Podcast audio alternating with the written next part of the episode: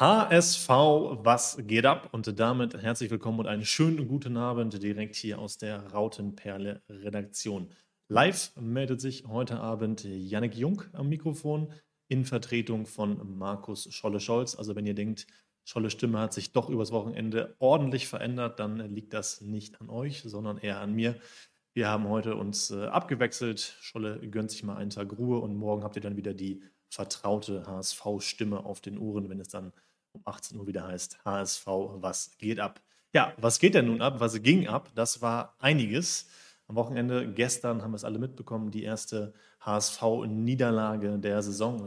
Der HSV ist das erste Mal in dieser zweiten Ligasaison geschlagen worden und das verdient von Bochum. Und da wir damit genug schlechte Nachrichten für den Anfang verbreitet haben, wollen wir mit was Positivem starten. Und zwar mit Jeremy Duziak. Der ist ja nach einem ja, doch, doch sehr harten Foul von dem Kollegen Blum, der Bochumer äh, hart auf den Boden aufgeknallt hat, ordentlich was an seinen Knöchel bekommen. Alle dachten, das ist jetzt erstmal eng für ihn, der wird ausfallen, der Kollege. Aber da gab es heute Entwarnung. Trainer Daniel Thun hat ihn heute Morgen schon auf dem Ergometer im Volkspark gesehen. Und das, was Jeremy Duziak hat, ist wohl nur eine Prellung. Da wurden ja schon Erinnerungen wach an die Rückrunde der vergangenen Saison, da in Hannover der Jerry ja auch hart gefault worden, hat danach sage und schreibe 56 Tage der damaligen Mannschaft von Trainer Dieter Hecking gefehlt und war auch ein immenser Anteil daran, dass der HSV am Ende den Aufstieg noch verspielt hat. Jetzt also wohl keine längere Pause bei Jeremy Duziak zu erwarten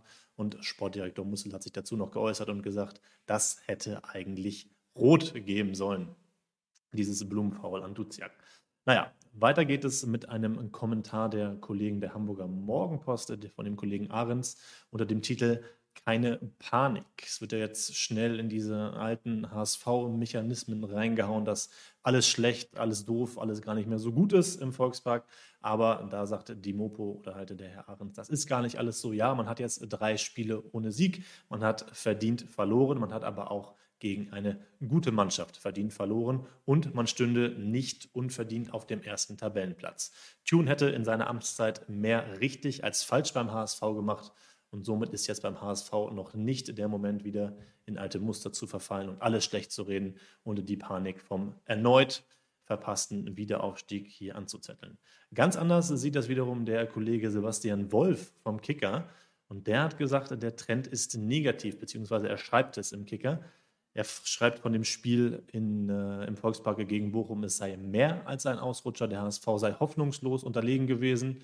Duziak zum Beispiel nennt er da als ein Negativbeispiel, abgesehen von seiner äh, Verletzung und dem Foul, für das er ja nun wirklich nichts kann, sei wieder in alte Muster verfallen. Das ist so ein Beruf, den er wohl auch intern innehabe. Zumindest in der letzten Saison war das so. Er sei sehr, sehr schnell zufrieden und äh, würde sich dann nicht mehr anstrengen, wenn er vorher äh, sehr, sehr gute Leistung gezeigt hat, wie es ja auch zu Beginn dieser Saison war. Und jetzt äh, meint äh, der Kollege Wolf da wieder ein ähnliches Muster zu erkennen, dass es sich jetzt wieder so ein bisschen gehen lässt.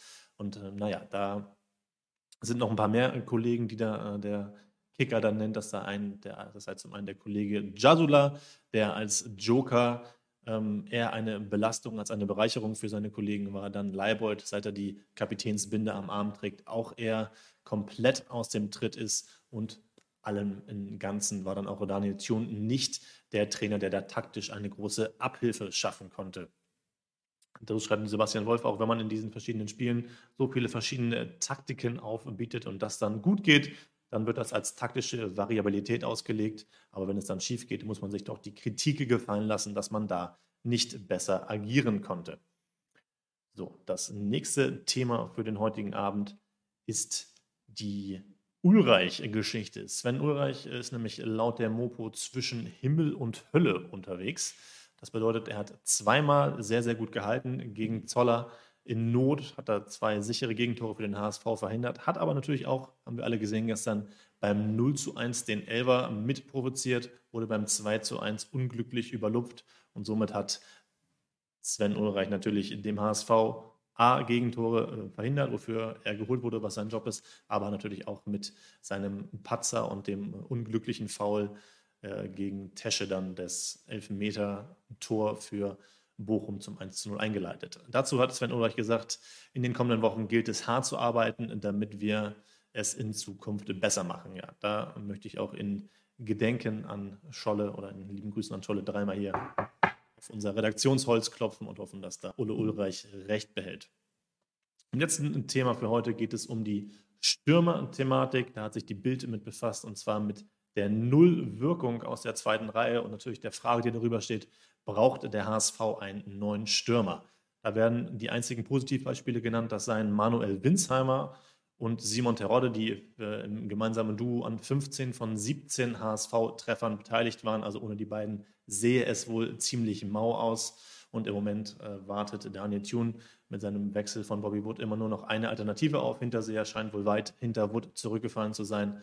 Und Daniel Thune sagt dazu, er will Bobby Wood helfen, damit er wieder dahin kommt, wo er mal war. Ob der HSV im Winter auf dem äh, Transfermarkt aktiv wird, das würde die Zukunft zeigen.